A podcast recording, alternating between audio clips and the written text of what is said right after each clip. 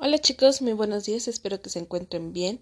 Hoy es 12 de febrero del 2021 y este audio corresponde a la materia de geografía con el tema México y sus paisajes.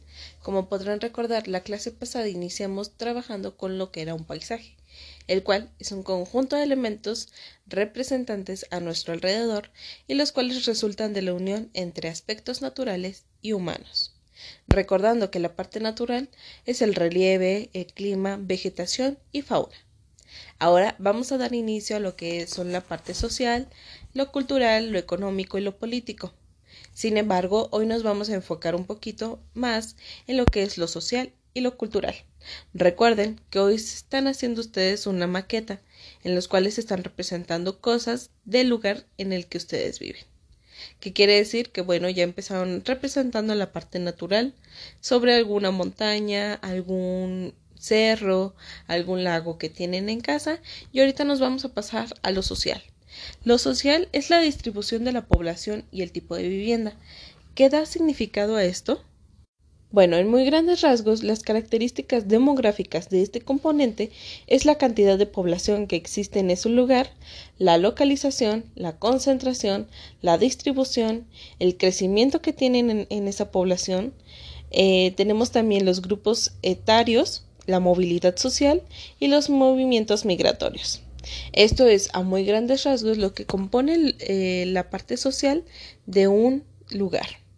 ¿Qué es lo que van a tener que hacer? Bueno, yo les recomendaría que en su en su maqueta construyeran a lo mejor algunas casitas, ya sea con algún material de que tengan en casa, puede ser el rollo de papel, pueden, pueden hacer uso hasta de plastilina, uh, pueden hacerlo con palillos de dientes, con cualquier material que ustedes tengan en casa, lo pueden ir construyendo. Pueden construir casitas, chozas o cualquier tipo de vivienda que eh, tenga el ser humano en este aspecto en el lugar en el que ustedes viven.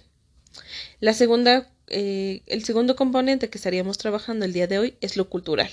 Lo cultural se refiere a los idiomas, la religión, las tradiciones y las costumbres, lo cual a mí me gustaría mucho saber si a lo mejor en Wichi había un tipo de idioma que, se hablara allá, no sé si, se utilice el náhuatl, si se utilice algún otro tipo de, de lengua y a lo mejor en Yucatán también creo que tienen un tipo de lengua exacta que se utiliza, no sé, ustedes coméntenme chicos, platíquenme si en, si en la Huasteca tienen algún, alguna lengua que se utiliza y que ustedes la conocen o si la saben hablar también pueden, pueden hacer característico de esto y bueno, algunas cosas que también tenemos que representar aquí, a lo mejor es eh, las tradiciones o las costumbres.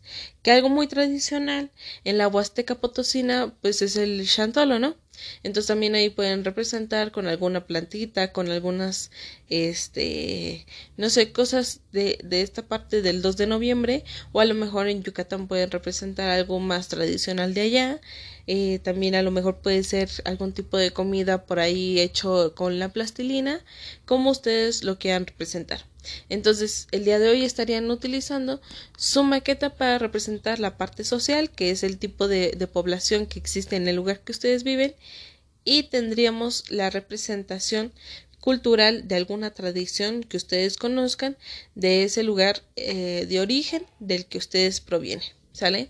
Diviértanse mucho realizando estas actividades y ya saben que cualquier duda estoy a sus órdenes.